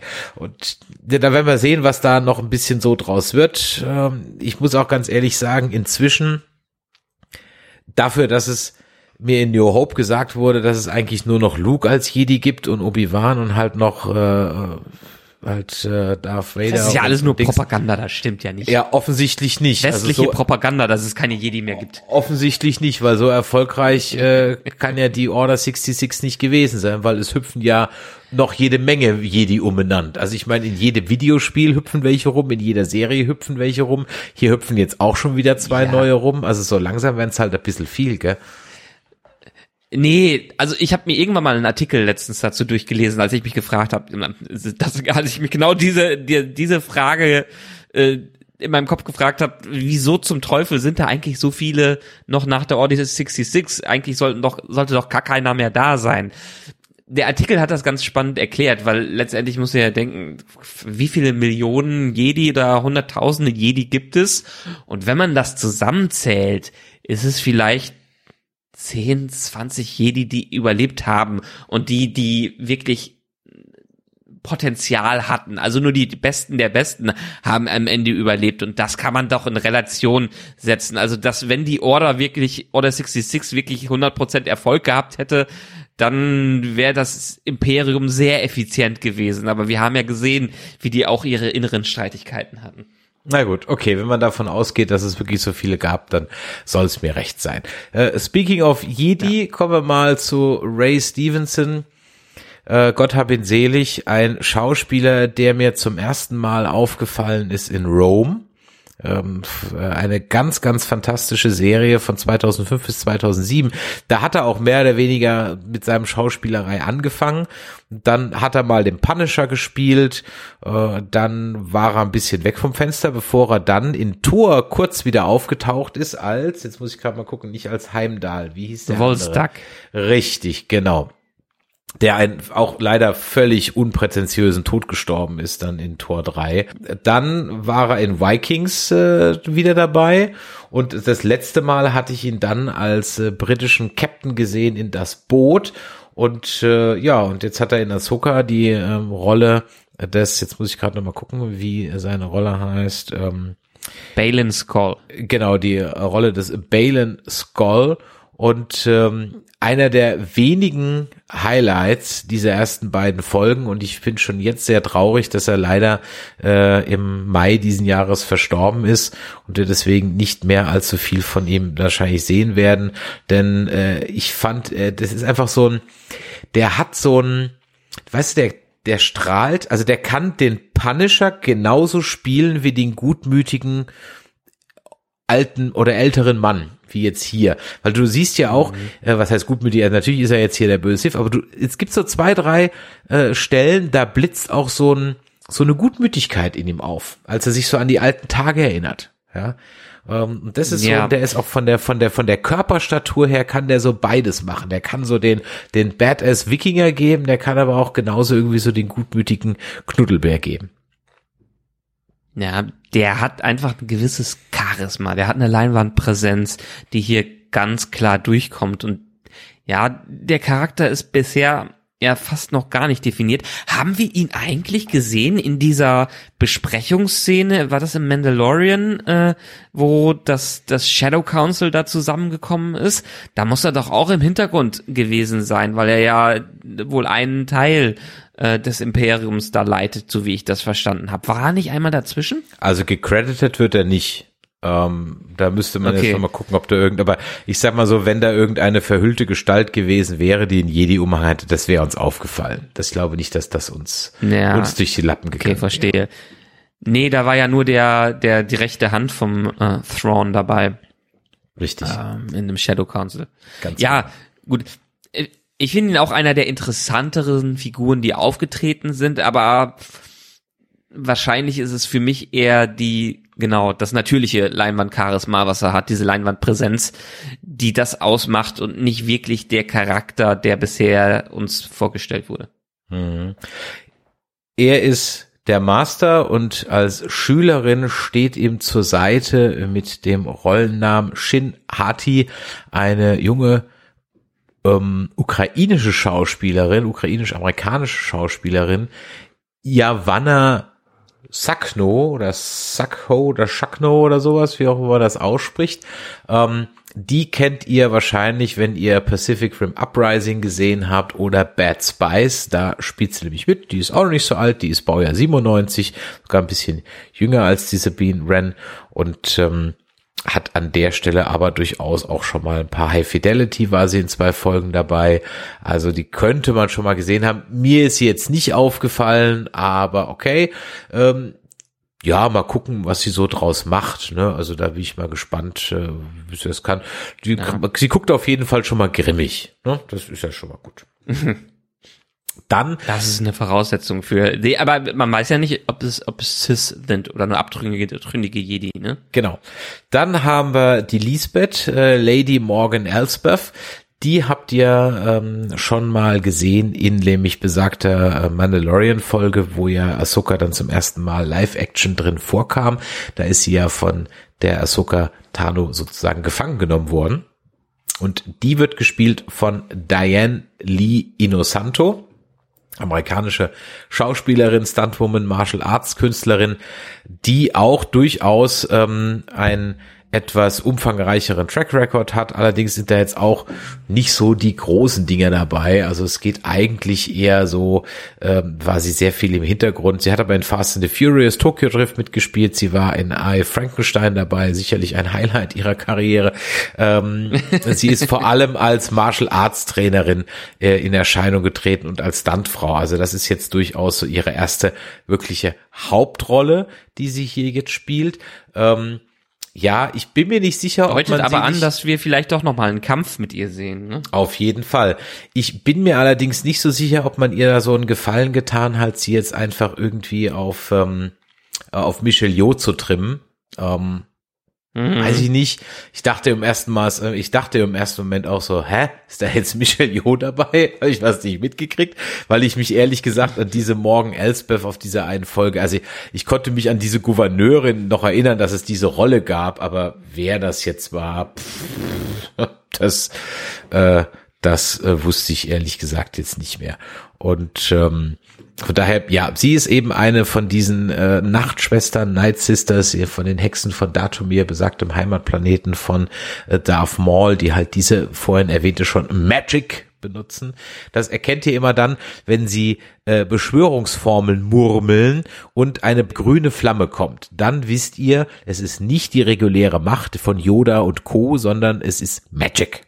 Ja, daran erkennt man das. Mhm. Da muss man also Für Leute, die Fallen Order und Co. gespielt haben, denen wird das auch bekannt vorkommen. Exakt, da kommen nämlich diese, die bringen so ein bisschen das Horrorelement in Star Wars rein, weil die so, ja. so Untote erschaffen können und so weiter und so weiter. Ja. Ansonsten ähm, war es das eigentlich jetzt so vom Hauptcast her. Ach nein, natürlich nicht. Wir haben ja noch Hera Sedullah äh, oder Sedullah vergessen. Die kommt mhm. natürlich aus Rebels, eine Twi'lek. Sie wird gespielt von Mary Elizabeth Winstead und das ist, ähm, wer hätte es gedacht, ähm, wie es ihr wahrscheinlich von dem ein oder anderen Meme schon wisst, die Ehefrau von Ewan McGregor. Also sozusagen hier jetzt das Ehepaar McGregor doppelt angesichtig im Star Wars Universum. ja, ich kenne sie vor allen Dingen, ist sie, da wird sie mir auch nie wieder rausgehen als Ramona Flowers aus Scott Pilgrim da habe ich sie als erstes in der Rolle gesehen und dementsprechend wird äh, Mary Elizabeth Winstead für mich immer Ramona sein. Hm. Ihr habt sie aber vielleicht schon vorher schon gesehen. In äh, Stirb langsam 4, sie war in Final Destination 3 dabei, sie hat in The Thing mitgespielt, in Abraham Lincoln Vampirjäger, Stirb langsam 5 war sie dabei, Cloverfield Lane und dann eben Birds of Prey Emancipation of Harley Quinn. Da hat sie die Huntress gespielt und in den Fernsehserien hat sie auch schon ein bisschen was gemacht. Sie war in Braindead dabei, 13 Folgen, hat 10 Folgen ähm, äh, Fargo mitgespielt und jetzt eben dann auch in Ahsoka. Ja, ich habe es gerade eben schon gesagt. Äh, ich hoffe, sie kriegt ein bisschen mehr zu tun, weil aktuell guckt sie ehrlich gesagt nur dumm aus der Wäsche im wahrsten Sinne des Wortes und steht halt dumm rum. Ähm, ich hoffe wirklich, dass also ich, auch hier wieder ne, würde mich mal interessieren, gab es vielleicht irgendwie eine äh, einen produktionstechnischen Hintergrund, warum man das so gemacht hat, genauso wie bei Strange New Worlds, äh, wo eben auch Ensign Mount aufgrund seiner Vatersituation darum gebeten hat, vielleicht ein paar Folgen nicht ganz so oft drin vorzukommen. Äh, vielleicht hatte man deswegen hier auch so irgendwie Situation, dass sie nicht so oft am Set sein konnte und man dann sozusagen einfach nur Hologrammaufnahmen mit dir gemacht hat. Aber das war schon extremst auffallend, dass sie einfach wirklich drei Viertel der Zeit einfach nur dumm rumstand und die Hände in die Hüften gestemmt hat. Mm. Ja, also ich finde bei einer spontanen Suche auf jeden Fall nichts, was das angeht. Mhm. Ähm, aber einen haben wir noch vergessen, der nur als Stimme dabei ist und den viele Doctor Who-Freunde immer mal wieder gerne in Serien antreffen. Warum? Wer entspricht denn welche Stimme? David Tennant ist der Robert, der, der Druide. Ach, okay. Guck mal an. Mhm. Ja, ich, ich muss den, ich hatte es irgendwo gelesen und hat's wieder komplett vergessen. Und als ich die ganze Zeit das gehört habe, äh, habe ich gedacht, der kommt mir doch bekannt vor. Und ja, es ist David Tennant. Also ähm, wir haben hier mal wieder die Tradition von Star Wars, dass ein bekannter Schauspieler einen Druiden äh, spricht. Ich weiß nicht, ob ihn äh, auch als Greenscreen äh, gespielt hat. Zuletzt habt ihr David Tennant vor allem Dingen äh, Good Omens gesehen und äh, Jessica Jones hat er ja auch den Killgrave gespielt und so. Aber er ist ja jetzt der alte und wieder der neue Doktor in der Serie. Also er spielt ja auch dann wieder für eine gewisse Zeit lang den Doktor, bis der ganz neue Schauspieler übernimmt. Also David Tennant, einer meiner absoluten Lieblingsschauspieler, den man auch, wenn man seinen, seinen Duktus gewöhnt ist, den hört man dann überall wieder raus. Hm. Übrigens ist dieser Druide schon 25.000 Jahre alt, laut der Jedipedia. So sieht er auch aus. ein Architekturdruide, der mehrfach über, ähm, überarbeitet wurde und ein fester Bestandteil des Jedi-Ordens war, bevor er dann und enormes Wissen über Lichtschwertbau verfügt. Mhm. Schau an. Also auch ein potenzielles Cameo bei der High Republic Serie. Mhm. Unter Umständen ja. Also von daher, der hat schon einiges auf dem Buckel. Dann haben wir noch eine kleine Rolle, nämlich den Vater von Sabine Wren. Der wird gespielt vom immer wieder völlig unterschätzten, also von mir völlig unterschätzten Clancy Brown. Denn jedes Mal, wenn ich. Clancy Brown sehe, den ich erst im eigentlich völlig aus den Augen verloren habe, nachdem er den Kurgan bei Highlander gespielt hat, im allerersten Highlander, also dem Bösewicht 1996, habe ich ihn de facto für mich aus den Augen verloren was aber völliger Quatsch ist, weil dieser Mann nicht nur unglaublich viel Voice Acting gemacht hat, also man scrollt locker fünf, sechs Seiten nach unten. Er ist äh, in den, bei den Gargoyles äh, ganz oft dabei gewesen. Du wirst wahrscheinlich viel mehr wissen. Er ist aber auch Mr. Krabs aus SpongeBob. ja, ähm, ja. Ah, der deutsche Mr. Krabs und Benjamin Blümchen haben wir ja jetzt letztens auch verloren. Ne? Hm. Ist das so? Ah, guck an. Der Schauspieler. Okay. Ja, ja, die Stimme, die Stimme, ich weiß nicht mehr, wie er heißt, aber die Stimme von Benjamin Blümchen und Mr. Krabs ist leider im Alter von, ich glaube, 80 Jahren gestorben letztens. Hm, okay. Ähm, ja, und ich habe ihn dann als Schauspieler, ehrlich gesagt, erst wieder vor ein paar Jahren wahrgenommen, als er bei Dexter in der seltsamen Add-on-Staffel von vor ein paar Jahren äh, den äh, Serienkiller der Season gespielt hat. Und dann natürlich auch ähm, hat er in John Wick dann noch mitgespielt, aber ich habe ihn ehrlich gesagt erst wieder als Schauspieler wahrgenommen und erkannt, beziehungsweise mir ist es dann so, what, das ist Kurgan, krass, ja, das war wirklich bei äh, bei Dexter. Also und jetzt ist er wieder ganz gut im Geschäft anscheinend und ähm, ja, der war nie raus. Also ja, nein, er war, er war nie, Brown. genau, er war nie raus. Er war nie, er war für mich irgendwie so raus, weil ich ihn als Sprechrolle okay, natürlich verstehe. nicht, als Sprechrolle natürlich nicht wahrgenommen habe, aber ähm, in und, und in Serien halt mal eine Folge hier, fünf Folgen da. Aber wenn ich dir jetzt diese Serien auf auf äh, auf ähm, äh, Biker Mice from Mars, ja, hat er äh, hier Nightmare on Elm Street beim unsäglichen Remake war er dabei. Ähm, ansonsten äh, The Informant, gut, haben wir jetzt auch nicht gesehen. Law and Order Order eine Folge, äh, Navy CIS eine Folge. Der Devil Punisher. Ja, als Sprecher halt, ne? Nee. Oder? Was hat Nein, er denn bei der? Der war im MCU als Colonel dabei. Ach, der als, als Colonel, der Colonel stimmt, hinter dem Punisher, ja. Genau. Der war in Lost dabei. Ja, und da habe ich ihn halt nie erkannt als Kurgan aus Highlander. das wollte ich damit sagen. Verstehst Ja. du? Ich habe den da nie erkannt. Und Ja, erst seit ja. ich das bei bei ähm, bei bei Dexter dann irgendwie halt gesehen habe, ich so, what? Krass. Okay, auch bei The Crown war er bei einer der Folge dabei. Also äh, bei Mandalorian hat er schon mitgespielt äh, und so weiter. Also von daher äh, ein absoluter Charakterkopf und jetzt äh, immer dick im Geschäft gewesen, aber nie so in der ersten Reihe. Ich glaube, so weit darauf können wir uns einigen. Ja. Kein Ja, Schauspieler ja, der, der hat Reihe. immer, immer alles mitgemacht und Ja. das ist auch völlig okay. Dafür hat er, wie du schon gesagt hast, unglaublich viel mitgemacht und ich sehe ihn, ich treffe ihn immer wieder gerne auf dem Bildschirm an, wenn, wenn man ihn sieht oder ihn hört, weil für die, die es auf Englisch hören, Clancy Brown hört man einfach überall raus. Das ist absolut richtig. So, dann sind wir ehrlich gesagt mit dem Hauptcast schon ein bisschen durch. Und ähm, ich überlege noch so, ja, ich hatte es ja schon die ganze Zeit ein bisschen angedeutet. Ich mich. Es sieht natürlich wieder fantastisch aus. Wobei, manchmal habe ich das Gefühl, dass man sich mit diesem, wie heißt diese Technik, wo die da vor diesem LED-Screen äh, stehen? Na, du weißt, was ich meine. Das ist ne? das, das ist das Lustige. Die sind, der Ort, wo die es filmen, den nennen die The Volume. Das ist aber die Technik Stagecraft dahinter. Mhm. Stagecraft, genau. Also, genau. Die haben ja, ich meine, sie lernen ja dazu. Sie haben auch die Reaktionen mitbekommen, wie es dann bei dem, bei der Überbenutzung bei äh, Obi-Wan und Mhm. äh, Mandalorian dann einfach nicht funktioniert hat. Die lernen so langsam mit der Technik umzugehen und sie gezielt einzusetzen. Und das haben sie es dieses Mal auch wirklich versucht. Die haben einen gesunden Mix daraus, obwohl man an einigen Stellen für mich dann das nochmal stark wirkt, wo sie dann in dieser Wüstenumgebung da steht. Mhm. Das war definitiv irgendwie in diesem, äh, dieser, dieser Tempelumgebung. Das war ganz sicher Stagecraft und das Ja. hat man dann gesehen. Also in so, so Weltenumgebungen funktioniert das für mich bisher nicht so gut, so offene Welten. Ja, ähm, auch bei dem Kampf, dem ersten von äh, Ahsoka gegen diese Droiden, mal wieder Kampf gegen Droiden. Das Weißt du, meine ich ja, genau. Ja, ähm, in dieser Schiffswerft, da standen sie halt so extrem vor diesem Ab, vor diesem Abgrund und dann ist so, ja, weil da ist halt jetzt die Leinwand. Ja. ähm, das, das, ja, okay. Also ich meine, das ist trotzdem eine beeindruckende Technik. Also ne, da- da- das ist schon, ist schon, ist schon ein Knaller. Und ich glaube auch, dass das für Schauspieler dramatisch angenehmer ist, vor sowas zu agieren. Also ich fände das viel cooler, als von der grünen Wand rumzuhüpfen.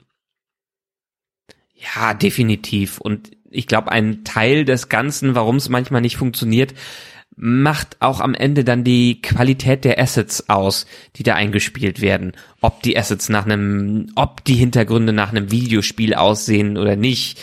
Wenn ein paar Special Effects Leute Zeit dafür bekommen, ordentliche Backgrounds zu bauen, dann fällt es nicht so äh, nicht so auf. Und natürlich ist die Art und Weise, wie es in das ganze Set integriert wird, unglaublich wichtig. Also dass es wirklich eine Set Extension und nicht das alleinige Set ist, was dann benutzt wird. Dann nutzt es wird diese Technik komplett von ihrem Potenzial her genutzt. Aber ja, also so nachdem man dran gewöhnt wurde im Mandalorian und es die letzten Jahre immer wieder mitbekommen hat und dann so völlige Fails wie bei Quantum Mania in dem Ant-Man da drin war, wo die es benutzt haben, wo die auch genauso gut hätten den Greenscreen benutzen können, lernen die Macher, die Stage, die The Volume einsetzen, dann doch mehr damit umzugehen. Hm, ja. Ich weiß es nicht. Ich überlege noch, was gibt's denn da noch handlungstechnisch zu sagen? Ich meine, die, die ihr das hört, ihr habt's ja gesehen. Ansonsten ganz ehrlich, lest halt irgendwie nach. Es ist mal, ach, man ist mal wieder auf der Suche und eine geheime Karte zeigt äh, in eine entfernte Galaxis. Das könnte ja durchaus interessant werden, wenn also die unsere Star Wars Charakter unsere Galaxis weit, weit entfernt verlassen, um in noch eine weit, weit, weit weiter entfernte Galaxis zu reisen, mit vielleicht dann auch neuen Aliens und auch neuen Techniken. Und das würde mich dann durchaus reizen. Das heißt also, wenn wir da wirklich mal das Bekannte sozusagen, die bekannte Star Wars Galaxie verlassen und mal in eine andere Galaxie hüpfen, da würde ich mich wirklich ein bisschen drauf freuen, wo sozusagen, ja, halt die Raumschiffe auch mal ein anderes Design haben. Weißt du, wo nicht alles aus Imperium und Lichtschwertern und bla. Weil aktuell ist es für mich in diesen zwei Folgen einfach nur, guck mal, wir haben Lichtschwerter, oh, wir haben Droiden, schau mal, wir haben auch dieses und jenes, mhm. wie halt in so vielen anderen Serien auch. Wir wiederholen uns an dieser Stelle. Ich hoffe da, und das ist sozusagen der Benefit of the Doubt, den ich dieser Serie jetzt gebe, dass wenn sie es schaffen, relativ zügig, und wir haben ja nur acht Folgen, ne, ähm, jetzt in den in diese andere Galaxis dazu kommen, dass wir dann auch einfach komplett neue Eindrücke haben, weil dann kann man sich auch austoben, da muss man sich nicht aufs Alte irgendwie zurückziehen, da ja. kann man sich mal austoben und das fände ich natürlich sehr, sehr schön, äh, da würde ich mich drauf freuen, allein, hm, ich bin skeptisch. Ja, hast du so ein paar Spekulationen im Netz mitbekommen zu dem, was gerade auch in Folge 2 passiert ist? Wenn du jetzt handlungsmäßig meinst, dann gibt's natürlich das Rätsel, wer ist dieser maskierte äh, Inquisitor Jedi äh, mit der ja. Maske? Da gehen halt die Spekulationen ins Kraut. Es könnte halt Ezra sein. Also man sucht ja jetzt Ezra Butcher, der wie Also die sind, sagte, die sind sich ganz ja. viele sicher, dass das Ezra sein wird, dass man ähm, so ein bisschen diese typische Geschichte des Jedis, also dass man quasi ähm, Anakin nochmal wiederholt, dass er zur dunklen Seite, dass er verführt worden ist. Also die Spekulationen gehen dahin. Das ist ja jetzt ein paar Jahre vergangen, seit er. Ja, und Ezra hat auch mit der dunklen Seite ein bisschen, ein bisschen Berührungspunkte gehabt. Und ähm, genau. Ja, und dass er, weil er mit Thrawn einfach gefangen war oder gestrandet war in dieser anderen Galaxis und Thrawn natürlich der Mastermind ist, dass äh, Thrawn ihn völlig verwirrt hat und dementsprechend er ähm, zum Teil zur dunklen Seite übergegangen ist. Und warum suchen die nach Thrawn? Ist, ist Ezra dann da und nicht Thrawn? Da haben die nutzen, möchten die eben wieder diese Welt zwischen den Welten mit reinnehmen, weil er als Jedi da durchreisen kann, aber Thrawn nicht und dementsprechend er jetzt helfen möchte, Thrawn zurückzubekommen. Hm. Ja, man muss halt erklären, wie er in diese Galaxis zurückgekommen ist. Entweder kann er das mit den Welten zwischen den Welten machen, man wird es sehen. Ähm, ich bin auch gespannt. Also ich bin kein Freund von diesem Konzept von den Welten zwischen den Welten, ähm, denn ganz ehrlich, Zeitreisen, hm, brauche ich in meinem Star Wars Universum nicht. Und ich hatte es vorhin schon gesagt, ich weiß auch nicht, warum man noch eine zweite Art von Macht braucht. Also es gibt ja schon eine, also warum halt noch eine? Äh, das hätte man irgendwie alles mhm. auf dem bestehenden Konzept machen können, dass die halt irgendwie, was weiß ich, da irgendwie rumexperimentieren, whatever. Also da nochmal so eine andere Geschichte aufzumachen, okay. Keine Ahnung, vielleicht benutzen sie es ja gar nicht so häufig. Ja, schauen wir mal. Vielleicht sind, sie, sind es ja die Geschwister der äh, äh, Midichlorianer. Ja, es kann natürlich auch Hera Syndulas Sohn sein. Äh, also von dem wissen wir ja nichts. Die hat also am Ende der vierten Staffel von Rebels hat sie auch einen Sohn äh, zusammen mit Kanan, der gestorben ist. Äh, das heißt jetzt so ein äh, Twi'lek-Mensch-Mischlingskind und vielleicht ist er ja auch das. Ja, das wäre natürlich dann wieder so das gleiche über Han und Leia und äh, und Ben Solo. Na, mal gucken. Also ich gehe davon aus, dass es also es gibt ja nur drei Möglichkeiten. Entweder ist es eine von den beiden, die wir gerade gesagt haben, oder es ist, und ich fürchte einfach mal wieder nichts dahinter. Ja, erinnerst du dich ja. noch, als was wir für ein, wo waren das? War das nicht in irgendeiner Mando, äh, wo es auch so eine maskierte Person war, wo übel spekuliert wurde, wer das ist, und am Ende war es dann halt niemand. Ich weiß gar nicht, wo war denn das? Ja. Ähm, kann mich gerade nicht mehr dran erinnern. Und äh, oder war es, glaube ich, dann die die Rolle von Ming Na Weng, wo auch alles Mögliche reininterpretiert wurde, aber es war halt dann einfach ein neuer Charakter, den halt keiner vorher kannte. Äh, irgendwie sowas war da. Ich meine mich zu erinnern, dass wir da auch ganz übel spekuliert haben, wer das sein könnte. Und am Ende, ja, war es halt dann nicht. Also wie gesagt, äh, es war also jetzt den einen, den, also den, den inter interessantesten Aspekt in diesen ganzen Episo äh, zwei Episoden, der jetzt nicht unbedingt mit Rebels zu, äh, zu tun hat, fand ich persönlich noch den ganzen Anfang. Auch wenn du sagst, ja, das Intro haben wir schon x-mal gesehen. ja, und vor allem, wie dumm ist die, wie, wie, dumm ist dieser Captain bitte? Also, Entschuldigung, ja. Es ist ein falscher Code. Ja. Oh ja, wir lassen sie an Bord, an Bord des Schiffs, das die aktuell wichtigste Gefangene hat. Sag mal, jetzt mal, äh come on, come on. Die hätte er einfach aus dem ja, Himmel pusten müssen und fertig. Ja, bin ich jetzt mitgegangen. Ich fand den Aspekt hier dran, ich fand den visuellen Aspekt hier daran ganz interessant, der ja angefangen äh, hat in Mando, extrem fortgeführt wurde in Andor und jetzt so ein bisschen seinen Höhepunkt erreicht, dass nämlich die New Republic nicht der Heilsbringer ist, sondern dass wir ein Imperium 2.0 im Prinzip da drin haben, weil das ist ja, war ja total wieder dieser Switch. Auch wenn die jetzt blaue Kostüme anhaben, mhm. sah es auch aus, als würden da nur Imperiale rumrennen, durch die Ordnung, die die haben, durch die äh, militärische Aufstellung. Also, äh, und dadurch, dass sich jetzt, äh, wie heißt sie, die, ähm, äh, die Mary Elizabeth Winsteads Darstellerin, da genau, dass die Hera äh, und Ahsoka sich wundern, dass so viele alte Imperiale dazwischen sind, obwohl die ja eigentlich doch, also die müssten es doch am besten wissen, dadurch, dass sie in den oberen Rängen der neuen Republik äh, sind oder die kommen nicht mit, was da in der neuen Republik irgendwie so generell abgeht, weil das ist ganz klar die Transformation hin zu einem Zwischending aus ähm, Imperium und äh, Republik. Mhm. Ja, das ist, glaube ich, auch durchaus so beabsichtigt, dass wir da in die, in die Richtung Na. gehen wollen. Also, hätte ich nicht alles schon x hunderttausend Mal gesehen, würde ich es vielleicht gar nicht so schlecht finden. Ähm, jemand, der wahrscheinlich noch nie irgendwie Star Wars gesehen hat, ja, dann mag der das auch ganz toll finden. Allerdings glaube ich, dass der sich dann in dieser Welt nicht zurechtfindet.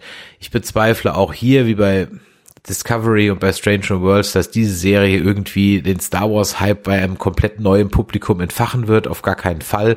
Ähm, ich glaube auch es nicht, dass Content. man sich da, genau, man, man tut sich da auf Dauer, glaube ich, auch keinen Gefallen mit und der Bogen ist, wenn er nicht schon überspannt ist, dann bald überspannt und ich glaube, das geht noch zwei, drei Jahre und dann wird das, werden einige Franchises ganz schön implodieren.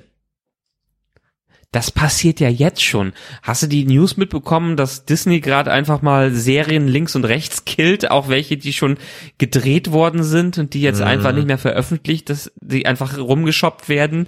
Disney ist ganz hart davon betroffen. Die haben sich oder das vorherige Management hat sich mit Disney Plus so ziemlich verrannt in dem, was sie da wollten und die cutten jetzt wirklich. Nächstes Jahr wird auch wie bei Netflix wahrscheinlich äh, dieses Account-Sharing-Blocking äh, damit reinkommen.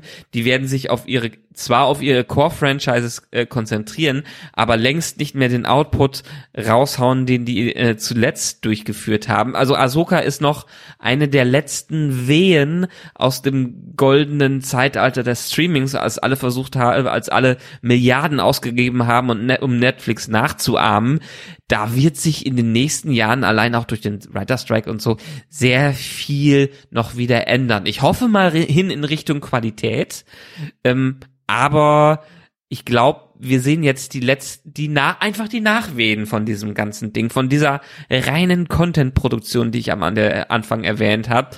Und die Hoffnung ist für mich recht groß, dass vielleicht auch dadurch, dass MCU gerade total failt und auch die letzten DC-Filme gar nichts mehr mitbekommt, dass endlich mal wieder auf Qualität gesetzt wird und nicht einfach nur auf Produktion.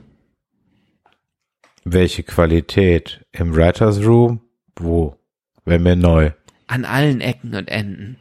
An allen ja, Ecken und Enden. Vielleicht nach dem Streik dann, ne? Ja, genau. Das, das wäre vielleicht mal, ich meine, gab es nicht die Zeit, ähm, während dieses Strikes, Strikes, Strikes, während diese Streiks vor ein paar Jahren, als dann richtig geiler Kram rauskam, weil die alle keine keine Kohle hatten und alle nur so sich mal kleine gute Geschichten ausdenken mussten. War da nicht mal irgendwas? So zu TNG-Zeiten oder sowas? ja, ich meine, haben wir ja letzte Mal schon bei Star Trek drüber gesprochen. Einerseits, einerseits hat uns der 2008er äh, Strike Donald Trump, Trump gegeben, was natürlich nicht unbedingt das beste Outcome war, aber dann auch andere Sachen, äh, die danach gefolgt sind, wie einfach Breaking Bad, äh, was ganz groß war. Also das waren Folgen daraus, dass nach dem Streik wieder Qualität erstmal für eine gewisse Zeit lang im Vordergrund stand. Und jetzt haben wir ja, wir haben ja gerade, wir erleben ja im Prinzip, was Spielberg schon irgendwann in den 90ern vorausgesagt hat, einfach den krassen Kollaps äh, von diesem System, von diesem ganzen Hollywood-System, was da, äh, was dahinter hängt, weil es nicht mehr um Qualität und ähm, die Kunstform geht, sondern einfach nur Sachen rauszuholen. Es wird keiner bezahlt, alle sind völlig überarbeitet und das kann einfach nicht weitergehen. Und vielleicht kriegen sie ja jetzt, kriegt das Hollywood-System jetzt nochmal die Kurve auch wenn wir uns darauf einstellen müssen, wahrscheinlich wir werden in den nächsten Jahren ein paar Streamingdienste sterben, wahrscheinlich wird äh, vieles wieder konsolidiert werden und wir werden auch deutlich mehr bezahlen. Also das leben wir ja jetzt schon in den Preissteigerungen, was das angeht. Und die Blu-ray kommt wieder. Sich, und die Blu-ray zum Teil kommt. Ja, die äh, Mhm. releasen ja jetzt gerade wieder Streaming-Serien Ja. auf Blu-ray und so, was das, was das angeht. Die müssen ja irgendwo noch einen Revenue-Stream, ein paar Einnahmen generieren, jetzt wo der ganze Rest äh, wegfällt. Also wir sind gerade in einem ganz, ganz, ganz, ganz, ganz krassen Umbruch, wo es noch sehr spannend werden kann, worauf das Ganze hinausläuft. Ja. Ach, liebe Freunde da draußen.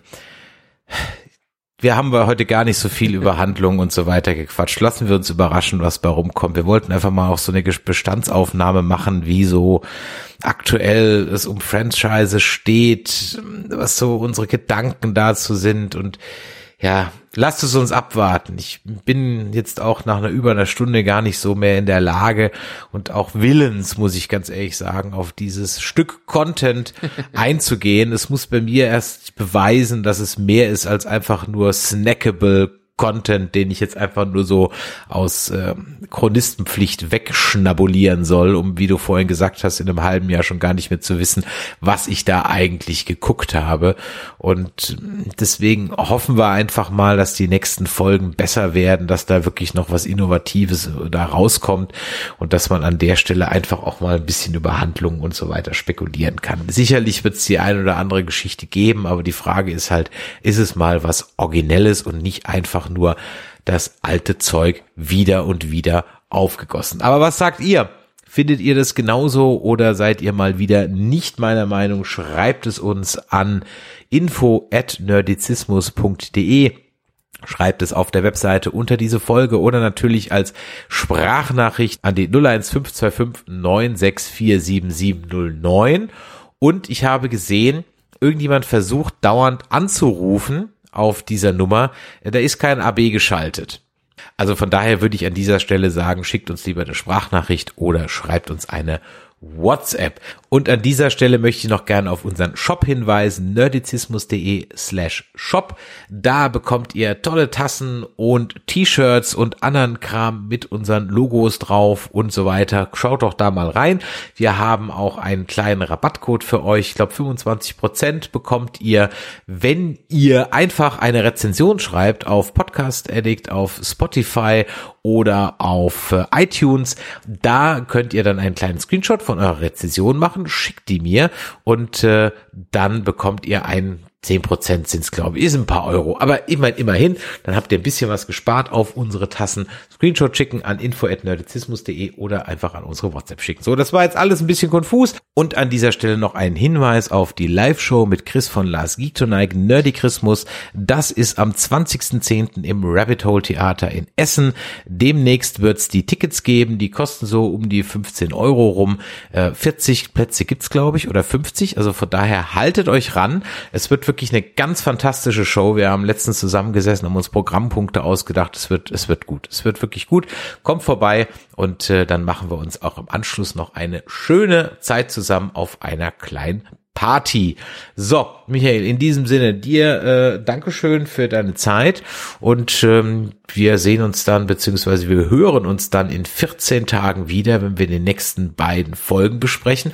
Und das Schöne ist ja, wir sind im Moment wirklich Azure, was all unsere Projekte angeht. Das heißt, es ist eigentlich im Moment gar nichts großartig offen, außer Secret Invasion. Da quäle ich mich jetzt noch durch. Dann machen wir da einen fünfminütigen Podcast zu. Länger wird es, glaube ich, nicht dauern. In diesem Sinne, macht Idiot, bis die Tage. Ciao.